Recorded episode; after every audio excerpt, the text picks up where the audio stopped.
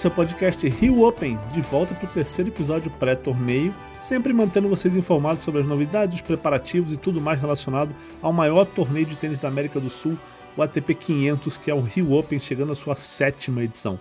Então, bom dia, boa tarde, boa noite.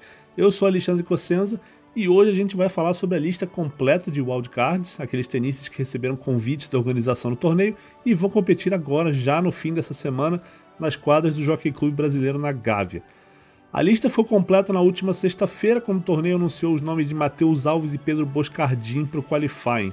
E antes de falar um pouco mais sobre eles, eu vou entrar logo na polêmica que apareceu nas redes sociais, Muita gente questionando esses dois convites e opinando que o Tomás Belucci, que foi número um do Brasil por muito tempo, deveria ter recebido um desses convites. Então vamos começar por aqui, porque né, polêmica é legal. E vamos citar a posição do torneio, porque é importante saber o que aconteceu nos bastidores antes desse anúncio para entender os porquês da coisa. Depois disso, aí acho que é válido concordar, discordar, cada pessoa tem sua opinião e tudo bem, mas o essencial é ter as informações corretas antes de formar a opinião. Então, sobre o Tomás, ele pediu um wildcard para o torneio, mas ele queria uma vaga na chave principal. Ele tem né, todo o direito do mundo de pedir o que quiser, até aí, problema nenhum, mas o diretor do Rio Open, o Luiz Carvalho, já falou que esse ano o torneio daria convite para jogadores jovens. E o último convite, que era esse que o Tomás pedia, acabou indo para o Thiago Wild. E para deixar tudo bem explicadinho mesmo, a gente traz aqui o próprio Luiz que fala como foi esse processo. Pois é, Ale, é, o Tomás pediu esse wildcard é, para a chave principal esse ano, porém a nossa estratégia para 2020 é focar na nova geração do tênis brasileiro, nessa molecada é, que vem aí conquistando bons resultados no circuito Challenger e que precisa muito dessa oportunidade na chave principal para poder dar esse passo, né, esse pulo é, rumo aos 100 melhores. Então a gente tem um carinho e um respeito enorme pela história do Tomás no tênis brasileiro, é, pelo que ele já conquistou é, até dentro do Rio Open, né, grandes campanhas dentro do Rio Open, grandes jogos.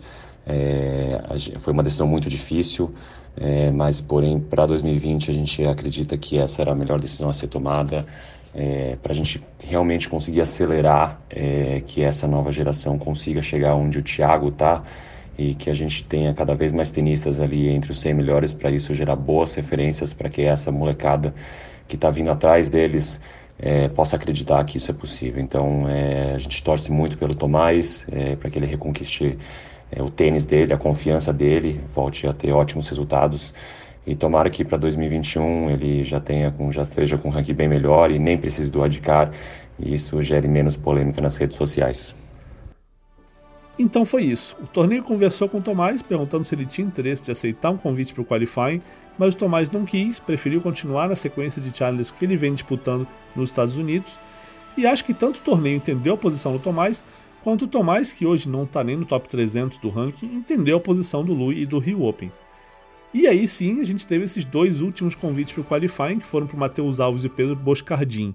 São dois nomes jovens, que vai ao encontro do que disse o Lui, o Matheus tem 19 anos, é o número 625 do mundo.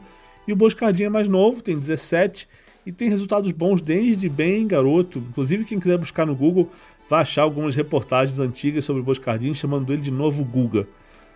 Exageros à parte, né? Comparar com o Guga, principalmente alguém tão novo, é, é, é exagerado sempre. É, ele é um garoto promissor e faz parte do time Guga. Aliás, isso também precisa ficar claro o Rio Open tem uma parceria com o time Guga que tem o direito de escolher um wildcard. Esse ano o convite foi para o Boscardin.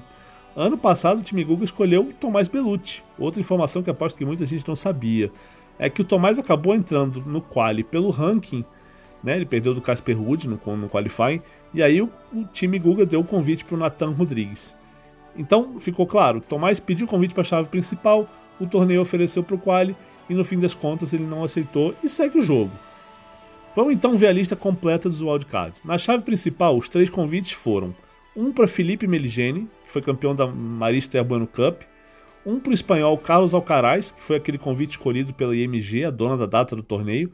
Então a IMG, por ser a dona dos direitos de fazer o torneio, tem a opção de, de, de um convite e escolheu dar para o Alcaraz, que tem 16 anos, já é o 423 do mundo, começou essa temporada ganhando dois torneios da série Future, é um dos garotos mais promissores do mundo. E o terceiro convite para a chave principal do Rio Open foi para o Thiago Wilde, que é uma das maiores promessas, para mim, o tenista mais talentoso e com os golpes mais bem trabalhados entre os jogos brasileiros hoje. Ele tem 19 anos, está pertinho no top 200, é 207 do mundo, no, enquanto a gente fecha esse podcast, e é o atual número 3 do Brasil. E já que eu cheguei no Thiago Wilde, bora falar do outro grande debate que rolou nas redes sociais, porque muita gente achava que o mais justo seria dar esse convite para o João Menezes, o mineiro que é atual número 2 do Brasil. Ele foi medalha de ouro nos Jogos Pan-Americanos de Lima no ano passado, já está no top 200, né? ele é atualmente o número 188 do ranking. Mas a organização preferiu o Wild e o Menezes recebeu um convite para o Qualifying. Para explicar isso, eu trago de volta o Luiz Carvalho, que diz aqui os critérios que ele adotou para tomar essa decisão. Vamos ouvir?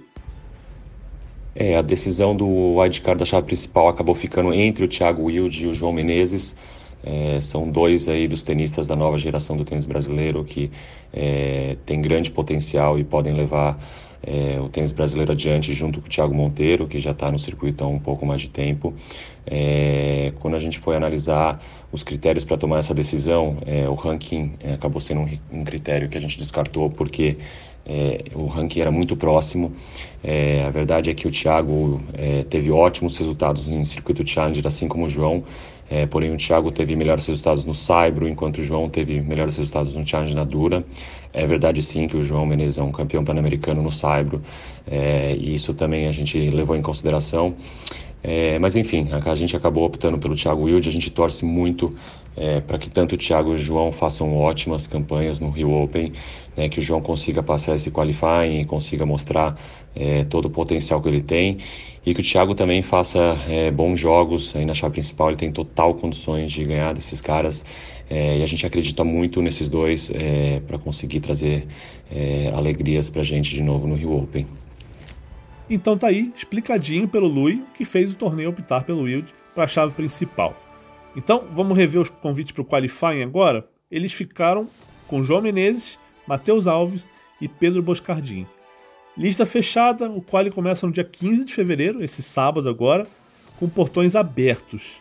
Sim, entrada gratuita e o torneio funciona 100%. Praça de alimentação com estandes abertos, lojas abertas, enfim, o torneio promete a experiência completa para quem for sábado e domingo ver o quali no Jockey Clube Brasileiro e sem gastar nenhum real para entrar.